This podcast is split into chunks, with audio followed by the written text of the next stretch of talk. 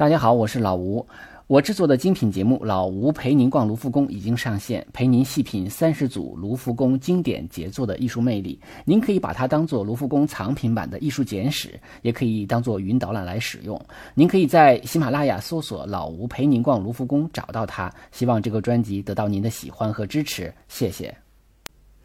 大家好，这里是手机美术馆。今天我们要介绍的画呢，是这个意大利画家布隆奇诺的作品，叫做《丘比特与维纳斯预言》啊。当然，这个画的寓那个翻译的名字会很多了。那么我们选择了其中的一种。呃，这幅画收藏在伦敦的国家美术馆。那么我为什么选择这幅画呢？是因为前段时间我在做直播微课的时候，当我讲到布隆奇诺，我就提到了这幅画。那么这幅画呢，引来了这个当时听课的很多的朋友的这个浓厚兴趣。啊，因为当时的篇幅的原因呢，就是没有办法细讲啊。我当时就给大家承诺说，在手机美术馆呢做一幅详细的节目来介绍这幅画。呃，但是呢，我首事先要有一个声明啊，这幅画呢，啊多多少少有点少儿不宜啊。不光是这个画面上可能有少儿不宜的一个部分，那么最主要的是它涉及到的这个伦理层面、心理层面的主题，可能是一般孩子很难理解的。那么一旦错误的理解呢，可能会引发一种呃对人物关系的一种恐惧啊，甚至可能也会产生一定的诱惑。所以啊，如果小朋友听这期节目呢，我建议你是在家长的指导下来听。那么如果家长想让孩子听这期节目呢，那首先自己要把这个节目听完啊，搞清楚是怎么回事儿，然后呢，呃，这样的话也方便孩子们啊指导，方便指导孩子们来理解这幅画的正确含义啊。那么讲到布隆奇诺呢，我们首先要介绍一个概念，叫做矫饰主义。啊，这个矫饰主义呢，是在文艺复兴晚期啊，到这个巴洛克之间的这么一段时间呢，啊，流行的一种呃绘画的风格吧。但是矫饰主义其实没有什么固定的风格，但是只它只是说有点反这个文艺复兴的风格啊，所以我们就简单介绍一下。啊，矫饰主义呢，它的翻译的名称会很多啊，大家在艺术史上会经常遇到不同的译法。但是指的都是这一个这种风格，叫做啊，有的叫矫饰啊，有的叫样式主义啊，这种样式主义的翻译也很多。那还有叫翻风格主义，还有叫手法主义啊，就大家记住这四个词啊，矫饰主义、样式主义、风格主义、手法主义啊，其实都是这一个东西啊。那么这个概念呢，其实来自于意大利语的风格一这个词啊，所以有人把它翻译成风格主义嘛。那么它意味着什么呢？意味着就是不自然啊，人为的痕迹很明显，还有就是比较古怪啊。你像我们今天讲的这个呃画呢，就有点古怪。所以呢，矫饰呢这个词呢，就是有明显的贬义啊，其实就是想呃说它跟文艺复兴主流的那种审美比起来的话，那主流的审美是什么？是追求再现自然的啊，不不是追求那种很古怪风格的。所以它俩是正好是相反的。啊，所以呢，矫饰是明显贬义的。但是如果我们说几百年之后的今天，我们来看的话，我们只把它当做一种艺术风格啊，并不认为它是不好的啊，认为它是坏的，没有这种观念。那么，呃，因为当时他的这个风格呢，就是经常会出现一种比较瘦长的啊人物造型，很瘦长的造型，然后风格比较夸大，然后姿态呢也不平衡，来画人呐，画动物啊，然后产生一种戏剧化的。而且强有力的这么一个影像的感觉，呃，我们刚才说了，文艺复兴主流的价值观、主流的这种审美观是自然主义倾向啊，是是想画的真。但是这个东西就是这样的，就是如果有很多人追求自然真的东西。那么他可能就会轻视感觉的东西，轻视感性的东西，所以一定还会有另外一些艺术家会追求感觉的东西。这就跟呃后来为什么又有巴洛克，然后又有古典主义，又有浪漫主义啊？它它它是就是这样的一个平衡的过程，就是理性多了，那么就感性就开始滋生出来了。感性多了，大家要恢复理性啊。它这个艺术史它也是这么一个发展的一个过程。那矫饰主义它就是反对理性对绘画的这个过分的。呃，影响那他强调内心感受、内心体验啊，所以他要表现力比较强，所以也有矫饰这一种说法嘛，对吧？绘画比较精细，然后风格比较华丽，那场面比较具有戏剧性啊，然后这个这个场景呢也不是很对称啊。那么拉斐尔的那个画大家都知道，那是很均衡、很完整、很统一的啊。但是呃，那矫饰主义就走到了他的这个反面啊，他是比较注重。呃创作上的形式感的啊，喜欢用一些曲线呐、斜线呐啊这样的东西比较多一些。但是坦率的说，矫饰主义它是到了很晚以后才有这个词的，所以呢，在当时其实他们并没有说啊，我们画的叫矫饰主义，所以它并不是一个艺术团体，而只是说大致这个时期，那么因为他们的艺术观是反自然的啊，反自然主义的反文艺复兴主这个主要时期的啊，当然他们并没有这样的一个就是说喊出这样的口号来，只是说他们要追求不同的风格吧。所以它相当于文艺复兴晚期的一个叫其他类啊，我们把这个其他类就给归了个包，就叫矫饰主义。那么这里边画家其实也有很多著名的，除了我们今天讲的这个布隆奇诺啊，作为一个典型画家之外，还有像啊格列科啊，像帕米吉安尼诺。啊，这还有这个布隆奇诺的老师叫做呃彭托莫，还有这个阿尔钦博托啊，这些画家也都是比较有名的啊。那么，但这些画家如果大家对比的话，会发现他们之间呢彼此也不是太像。而且呢，如果说推而广之的话，我们会认为像米开朗基罗画的《创世纪》啊，《末日审判》呢，因为人物造型比较长啊，形戏这个戏剧感比较强啊，还有那种肌肉的那种类型，它也不完全是真的，它更多的是有点很夸张的这种造型，那么也被认为是具有矫饰主义风格的。你像威尼斯画派的著名的这个丁托列托，因为人物造型也是比较长长的，所以也会显得比较矫饰主义。所以如果我们真的去追溯的话，那么这些画其实都是后来引发矫饰主义整个风潮的一个源头了啊。那么当然，这后来到布隆奇诺他们这个时代的话，呃，就这种类型的画家会变得越来越多了。那么我们今天说的这个布隆奇诺呢，它实际上是属于这个佛罗伦萨画派。啊，你看，同样属于佛罗伦萨画，但是他画的就是矫饰主义了。那他跟，呃，这个像，啊，以这个达芬奇啊、拉斐尔这呃米开朗基罗为代表的，那么他是这个等于又走向了另外一种风格了。他是在佛罗伦萨大公科西莫一世的时期的，他是一个宫廷画师。呃，那他的作为宫廷画师，他其实主要是为这个宫廷来画这个肖像画，所以他的很多的作品其实都是科西莫一世家族的人物啊，包括其实科西莫一世本人，包括他的妻子，包括他的孩子啊，甚至包括他的私生子，那么他都画了很多的这个肖像人物，所以他的主要的肖像作品都收藏在乌菲齐美术馆。那么，因为我们讲到了科西莫一世，他实际上也是美第奇家族一个非常重要的。呃，一个怎呃一个艺术赞助人啊，他是，呃，这个他最主要的文化成就就是建立了乌菲齐美术馆，然后建设了皮蒂宫啊，这些东西都是我们现在去佛罗伦萨必游的地方了啊。一个是大美术馆，一个皮蒂宫本身现在也是一个美术馆博物馆了，还有很漂亮的花园。然后大家会去佛罗伦萨的领主广场，领主广场上有一个骑马的雕塑，那雕的也是科西莫一世啊，所以科西莫一世对于佛罗伦萨的影响实际上是非常大，他是非常非常重要的一个，呃，这么一个美第奇家族的这么一个成员。呃，那布隆奇诺他是呃，他这个名字呢啊，就是布隆奇诺啊，大家听这个是发音是不是觉得有点像啊铜是吧？啊，那个铜英文的叫啊 bronze。对吧？那么这个意大利的发音可能就跟这个布隆奇诺就很接近了。它其实是因为它的肤色比较偏，就是偏暗，有点像古铜色的皮肤啊，所以呃，大家可能是一个外号吧，就给起了个外号叫布隆奇诺啊。所以我我我觉得也特别搞笑啊，就是我自己瞎想的，因为他自己他画的这个人物肖像通常都是。白富美 就是除了因为他们都是贵族之外，他们皮肤特别的白，然后人造型的很美，所以我想他是不是因为自己长得不够白，所以他画的人都很白，对白皮肤有向往哈，啊，这是当然这是开玩笑了。嗯，他生于佛罗伦萨啊，那呃出身是比较卑微的。那么十几岁的时候呢，他就成为啊这个矫饰主义画家，叫做彭托莫的一个学徒啊。那么他实际上在彭托莫早期的一个作品中，有一个画在台阶上的孩子，有人说那个就是呃布隆奇诺为原型，也就是他当学徒的时候也给这个啊彭托莫当一些模特什么的，但是跟后来又跟他合作画这个教堂的天顶画等等等等。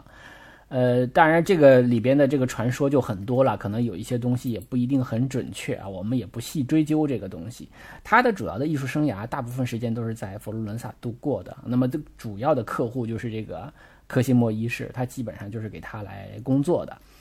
那么我们今天要讲的这个丘比特与呃这个维纳斯预言啊，呃这幅画呢被认为是这个科西莫一世跟他就定做的，那么要送给法法国国王弗朗索瓦一世的这么一个礼物啊，但是后来不知道为什么就辗转到民间了啊，现在呢是呃收藏在啊英国的伦敦。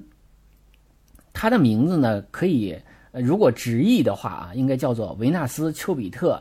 呃愚蠢和时间啊，就是。维纳斯丘比特，大家知道这是希腊或者罗马神话中的人物啊。这个，那么愚蠢和时间实际上也是两个人来代表的，所以它实际上这里这个名字里边就是四个人啊。维纳斯丘比特，然后愚蠢是一个人，时间是一个人啊。当然，他这个人也是象征着他所代表的这个寓意啊，代寓意就是愚蠢或者是代表时间的流逝。啊，也有人把这个画呢翻译成啊意意义的话，我们就是叫做丘比特与维纳斯的预言啊，也有人翻成叫什么奢侈的预言或者维纳斯的胜利等等等等。它是一个木板油画啊，它创作的时间大概是在一五四零年到一五五零年之间，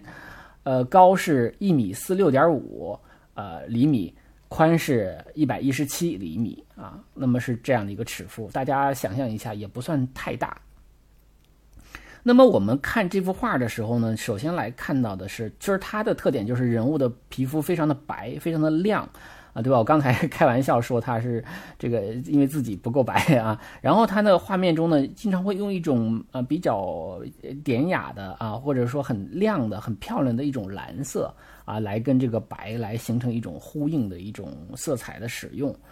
那么它的这个整个画面呢，充斥着很多的人，但是在最中间的时候，呃，我们会看到两个主要人物啊，一个就是维纳斯啊，一个就是丘比特。那么维纳斯和丘比特的关系，我们大概都知道啊，维纳斯是妈妈，丘比特是啊，这个维纳斯和战神马尔斯所生的这个儿子，对吧？他俩是一个母子的关系啊。那么我们初看的时候，首先觉得这个画面很美，对吧？然后我们会看到，哎，都是裸体啊，因为神嘛，所以都裸体。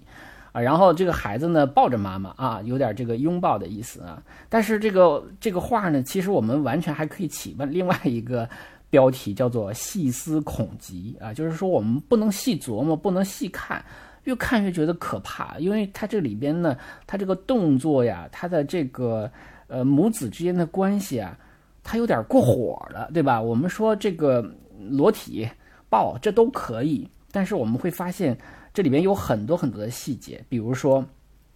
嗯，比如说他这个这个呃，他这个手啊，这个丘比特的手，丘比特的右手是摸着这个母亲维纳斯的乳房的啊，左手你看他是搂着这个呃维纳斯的头的啊，所以他这个里边实际上，因为这个呃丘比特他把他。这个造型成为一个半大孩子啊，他不是一个非常小的婴儿的那种形象，而是一个有点长长起来的这么一个男孩子的形象，所以他的这个动作呢，就有点有点淫秽，对吧？有点像一个性挑逗啊，因为他在摸乳房，你看他的手是岔开的，是吧？他这个动作实际上是有一点性的暗示的。然后呢，他在跟他妈妈在。亲吻的时候啊，我们知道这个孩子跟母亲亲吻有时候是很正常的，但他的这个亲吻的这个姿态呢，他的左手是抱着他妈妈的头的，这个姿态不应该是母子之间亲吻的一个姿态，这个姿态应该是一个情人之间的亲吻的一个姿态，而且这个亲吻不是一个简简单单的表达情感的一种姿态，而是一个呃有性有明显的性暗示的这么一个姿态。而且我们会看到维纳斯的姿态也蛮怪的啊，因为他跟儿子亲吻的时候，我们会有放大的细节，大家可以看到他其实是把舌头都探出来了，这个显然不是母子之间啊表达这种亲子关系的这种亲吻，对吧？这个也是有很强烈的。呃，性的方面的这种暗示的，所以等于看到这个图的时候，我们就不能细看，越看越觉得可怕。说这里边表达的是什么？是不是一种母子之间的乱伦关系呢？啊，所以就是这里边就这幅画呢，自从它诞生，就引发了很多人的。呃，对于这幅画的一个解读啊，因为时间过得太久远了，所以很多的人对这幅画的这个解读呢都有不同的方向。但是大家起码一点就认知，就认为这里边好像是在讲述一个乱伦的啊母子之间互恋的这么一个关系。当然，如果我们用现在人的角度来去再看的话，又会觉得好像能够说得通，因为它里边会有一种关于心理的。呃，因为现在不是有心理学了嘛，有就弗洛伊德的学说等等等等，似乎我们也能找到，比如说恋母情节，是吧？这样的东西是不是也在通过这个画的这些这些动作中展现出来啊？当然，因为恋母情节不一定表现为一种啊性冲动，对吧？它可能是很复杂的一种东西，但是它在在这幅画中，它可能就外化为这样的一种姿态，这样的一种动作，所以呢。现在的我们用心理学的角度来讲啊，那么就确确实实我们能够理理解有一种心理，就是一种恋母的心理。实际上我们在亲子关系中再反过来看的话，对于尤其对于中国的家长来说，其实还有一种心理叫做恋子心理啊，就是很多的母亲对于自己的儿子啊，对于自己的孩子，其实有一种非常强烈的啊那种依恋啊，表面上看是孩子依恋母亲。啊，依恋父亲，但实际上可能是父亲和母亲对孩子本身的依恋，所以这两种心理可能都能通过这样的话能够展现出来啊。当然，当时当然了，我们说布隆奇诺在画这幅画的时候，并没有这样的一些心理学上的探究，没有这样的一些学术的考量，他可能还是通过这种。古希腊、古罗马的神话人物或者传说故事啊，然后用一种很不羁的、很叛逆的一种题材来彰显他对一些人物关系的理解啊，有可能是这样的一个关系。而且呢，我们说这个维纳斯的左手啊，他拿着一个金苹果，所以这个金苹果是什么意思？就是寓意着他是谁啊，就是告诉我们他是谁。因为我们都很多人都知道一个金苹果的故事，这个故事呢。呃，很多人都知道，我就简单的讲一讲，就是有一个主管不和的啊，人与人之间不和的女神啊，厄里斯，因为一一个事情怀恨在心啊，就送就是送给他们一个婚礼上送给了他们一个金苹果，金苹果上写着送给最美的女神啊，因为当时女神中。很多人都觉得自己很美啊，那么其实其中有三位觉得自己都有资格是成为最美的女神，一个是赫拉，一个是雅典娜，还有一个就是这个维纳斯啊，所以他们就争来争去的啊。那么后来就是宙斯呢，让这个呃山上的这个牧羊人小伙子帕里斯做评判，呃，那么不赫拉是许给这个牧羊人。啊，以无上的权利，雅典娜是负，就是要承诺给他智慧和力量啊。这个维纳斯呢，就是答应说要给这个帕里斯这个小伙子，呃，最漂亮的女子啊，给她以爱情。那个帕里斯想来想去的，要的是这个爱情，所以他认他就把这个金苹果 送给了这个维纳斯，所以维纳斯也是美神嘛。啊，所以呢，这个金苹果其实是一个。呃，是个既是个梗啊，又是一个象征，所以我们在这里头看到他手里拿着金苹果呢，就觉得啊，首先来讲，我们就知道他是谁了，对吧？有的时候是他，因为他上面不会写着我是维纳斯，对吧？他这个金苹果，它主要是起到这样的一个作用。但是也有人说说这个苹果呀，它这个还象征着什么？我们都知道，这个宗教里头它象征着啊那个伊甸园是吧？象征那个智慧果，象征这个禁果，对吧？当然，我觉得这里边很难这么理解，因为它是一个神话啊，古希腊、古呃古罗马的这么一个神话人物，所以他的苹果呢，好像不应该再跟宗教故事再串在一起了。但是呢，这个画呢，因为是一种男女这个性爱啊，又同时又是一个乱伦的母子性爱，所以在这里边呢，这个。好像用这个苹果的禁果的寓意的话，也是可以的，也是挺准确的啊。所以在这个里头，我们不细引申了，大家可以按照自己的理解啊，去去去诠释它啊。因为我们讲这个对于这个画的解读呢，可能是层面是很多的啊。但是我们还是从表面上来讲，它毕竟是一个古希腊、古罗马的这么一个神话人物。呃，我们刚才讲了这个丘比特的动作啊，这个我们刚才已经细说了啊，这个不再说了。还有一个细节就是这个维纳斯的呃右手上拿着一个一个金剑啊，那么这个金剑显然是呃丘比特的他的一个特征，对吧？我们知道这个丘比特是爱神，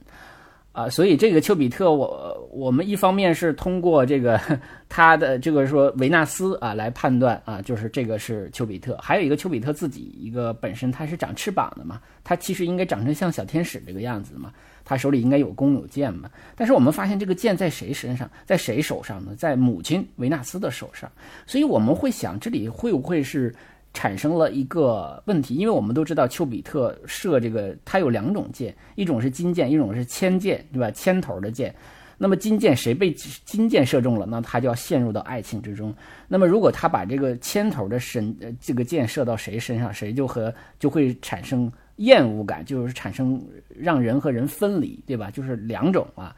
那么我们看到这是金箭，那金箭拿在维纳斯手上，是不是意味着？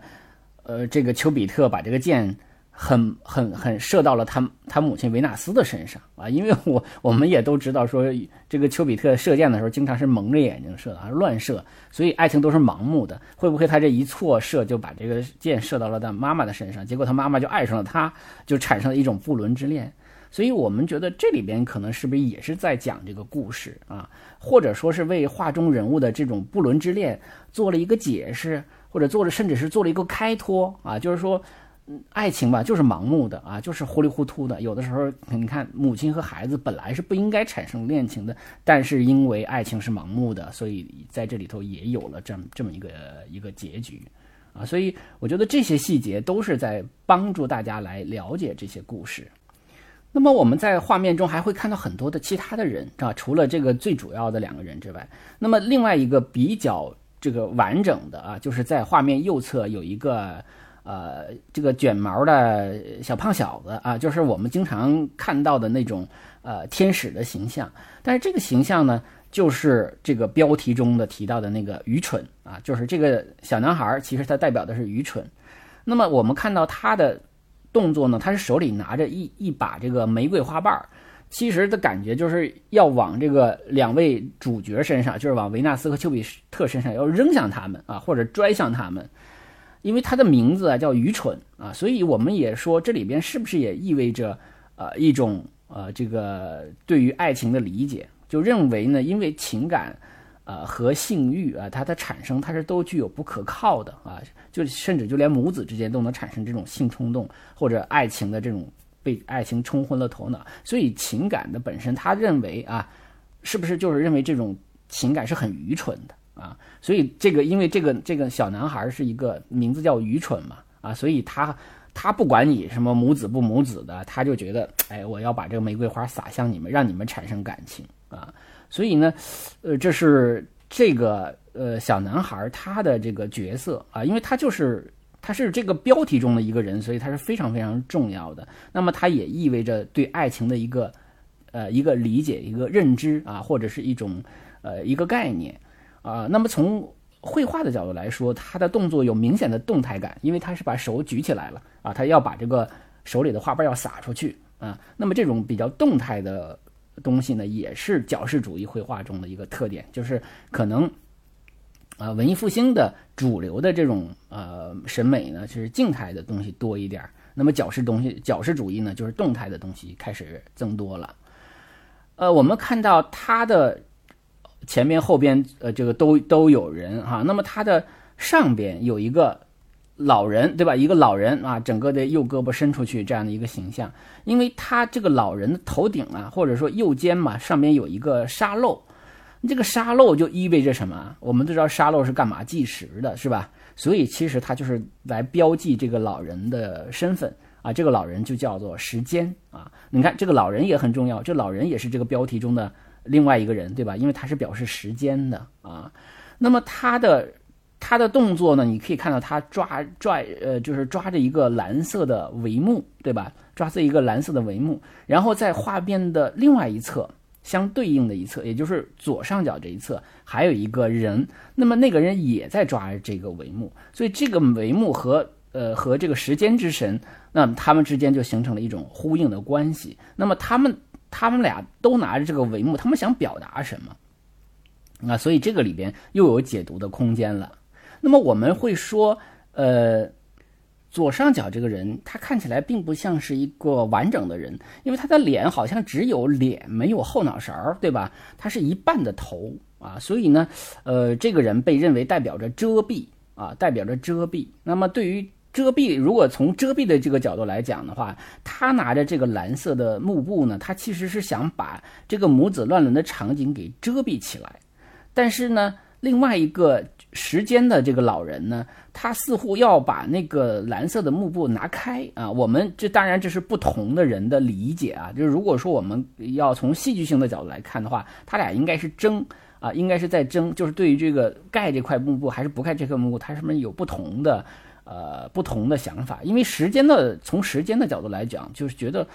随着时间的流逝，没有任何的隐秘啊，这种私密的东西是能够遮蔽的啊。所以，如果这么理解的话，你看他的这种争，他又是合理的啊。但是呢，也有人认为，就是这个左上角的这个人呢，或者这个半张脸哈，这个没有后脑勺的这个人形象，代表遗忘啊，代表遗忘。我们再想想说，代表遮蔽和代表遗忘，他俩是不是啊是一个意思啊？啊，我我现在后来想想，这个好像也有道理啊，因为。呃，因为他是一个没有脑子的人，对吧？没有脑子是不是就是意味着他记不住啊？他记不住，他他就遗忘了啊。所以我觉得，如果他作为遗忘的话，那么我们再理解去时间啊，我们从时间的角度来讲，那好像时间随着时间的流逝，是不是也都是可以遗忘的？那么他俩之间好像又不是一个争的关系啊。所以我们讲它代表遮蔽也好，代表遗忘也好，它可能都形成着不同的对于这个动作的理解。那么显然，布隆奇诺在画这幅画的时候，他应该是有一个，呃，一个明确的一个想法，但是因为他画的想法他并没有，呃，通过文字的方式留留下来，所以也只能由后世不同的专家或者不同的艺术史的解读啊，所以我觉得这个也是一个有意思的一点，就是我们怎么解读更合理，怎么解读更符合逻辑啊，所以是是这样的。而且呢，我们从这个左上角呢，还可以直接看到右下角啊，因为左上角是一个没有脑子的人，所以看起来就只是一张脸。那么正好他就像个面具一样，而在这个画的右下角，恰恰好好就有两幅面具啊。那么这个面具呢，呃，我们可以看到是两个啊，一个长得比较白，一个长得比较黑啊。那么这个白的像是年轻女子，那这个长得这个肤色比较黑的像是一个好色的男子。啊，他其实也认为，有人也认为这是一种啊男女之间的关系或者男女性的一个主题啊。那么，因为从古希腊、古罗马的这个艺术作品中，经常会使用喜剧面具和悲剧面具来作为对比，所以这里头可能也有一个男女的对比啊，或者说不同的那种表情的一种对比。啊，那当然也有专家认为说，面具本身就是戏剧的象征，所以在这里放两个面具也是告诉大家啊，我们这个画面其实是一场戏剧啊，也不能太较真儿说啊，是不是这个母子就乱伦了啊？所以，关于这个面具本身它所呃具有的象征啊，我们也是从不同的角度、不同的维度可以有这么一个推测，有这么一个揣测。那么还剩几好几个人，还还有还有两个人至少哈，还有就是在画面左侧中部的啊，在这个丘比特的身后啊，有这么一个人，有一个很痛苦的抱着头的这么一个老老者的形象啊，但是看起来有点像一个老妇啊。那么这个地这个人被认为是啊叫做嫉妒啊，他表达的是嫉妒这样的一个寓意。那么我们当然理解了，说在情感中当然也存在着嫉妒啊，所以呢。但是他的这个整个的感觉非常的痛苦啊，所以也有人认为他既表达了嫉妒，同时又表达了绝望啊。而且呢，他的形象上，我们说，嗯，很符合当时的一种，就是当事人得了梅毒之后的一个状态。因为他的脸部啊，有一些细节的话，可能呃，懂医的人就能知道，说感觉像得了梅毒。而且当时啊，是用这个，因为。梅毒对当事人来讲就是一个甚至一个不治之症一样啊！当时是用一些呃有毒的水银来做治疗，所以治疗的过程本身也很痛苦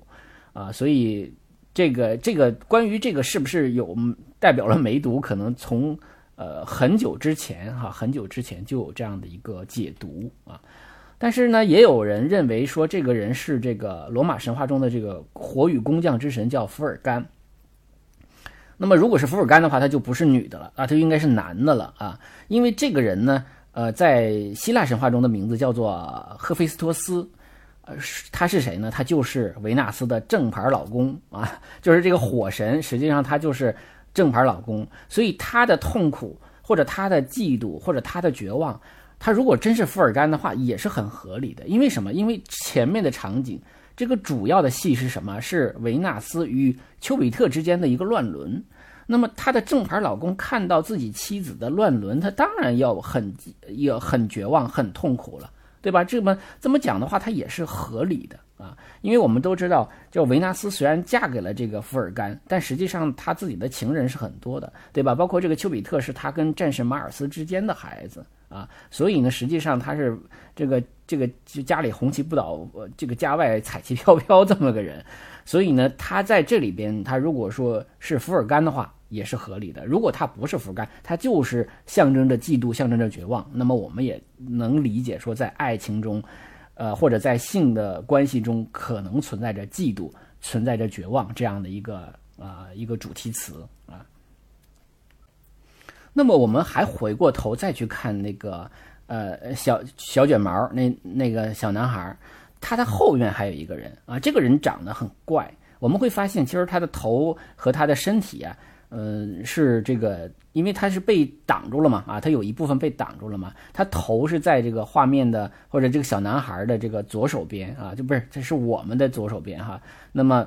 他头出来了，而且他有一个他的左手拿着一个东西啊，他的左手拿着一个啊，是蜂巢啊，代表着甜蜜的这样的一个蜂巢。可是他另外一个手呢？啊，另外一个手是在后边啊，在在这个小男孩的身体的另外一部分，实际上是在遮住自己的尾部。我们再仔细看的话，他的腿，他腿有点像一个狮子啊，像一个动物的腿，所以它是一个动物的身体，它是一个动物的身体，人的头，所以它意味着什么？它意味着叫做欺诈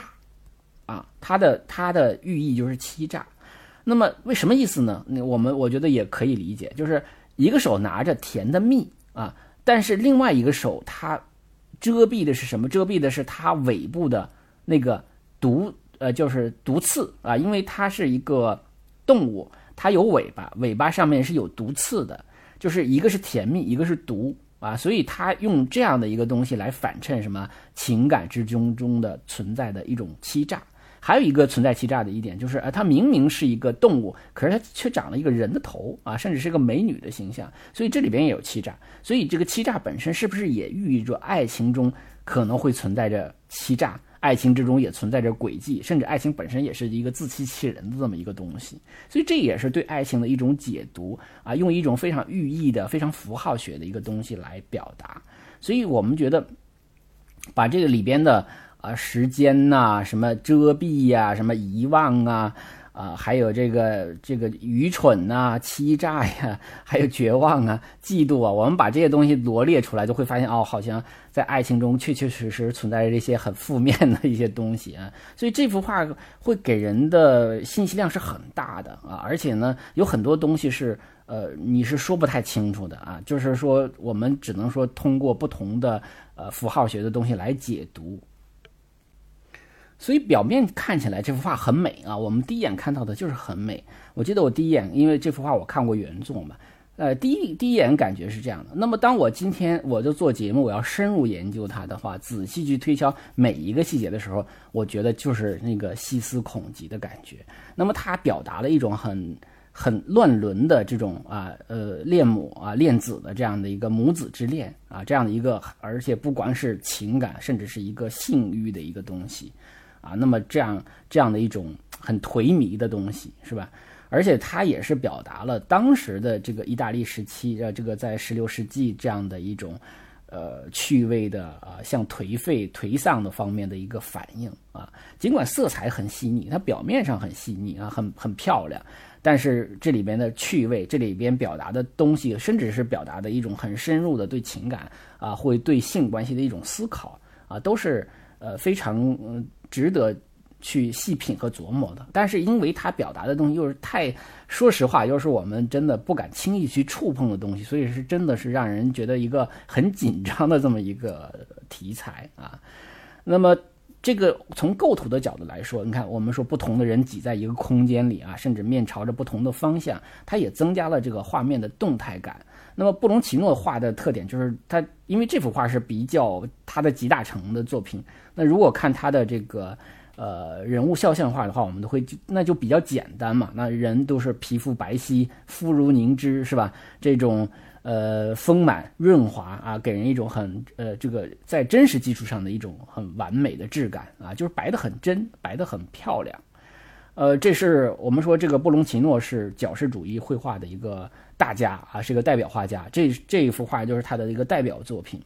那么他在我们说体现在矫饰主义的这个特点呢，就是他的情色主题，还有人物造型啊，人物造型它的轮廓很结实啊，有那种雕塑感，而且画面，但画面看起来却并不是很立体的，是呃，甚至是很平面的。那么他很注重呃头啊、脚啊、手啊这些关键部位的刻画。而且呢，很多很多人都挤在同一个画面上啊，几这个背景几乎看不到。他跟拉斐尔啊、跟达芬奇啊这些主流的文艺复兴画家是很不一样的啊。那么，呃，那种追求呃这个真实的、自然的构图的完整啊、均衡啊、题材的正统啊都不太一样啊。所以我们看过那么多的这个比较正派的这个名门正派的绘画，我们再回过了头来再看看矫饰主义的。啊，就会觉得哦，这还有这样的一种绘画是吧？那么这一期节目我们就介绍到这儿。最后呢，再啰嗦一遍哈，那么手机美术馆版权属于老吴本人啊，未经允许不得在任何电台及网络平台、移动平台上使用。啊，感谢大家一直以来的支持，希望大家继续通过打赏、赞助、转发，还有就是购买这个直播微课《五十五位大师的西方美术史》啊，来支持老吴的节目。呃，这个微课呢，可能有些朋友已经买了啊，听过了。呃，如果没买的话，想找的话呢，就是在这个喜马拉雅的主界面的下边有一个发现，在发现里呢找到这个直播微课啊，然后在这个教育培训里边就能找到这个五十五位大师的西方美术史了。啊，如果已经买的想再听一遍的话呢，就是在这个直播微课里，呃，右上角的已购课程中找到啊。那么。当然也欢迎大家订阅另外一个呃电台访谈节目的合集啊，艺术旅行漫谈啊，谢谢大家。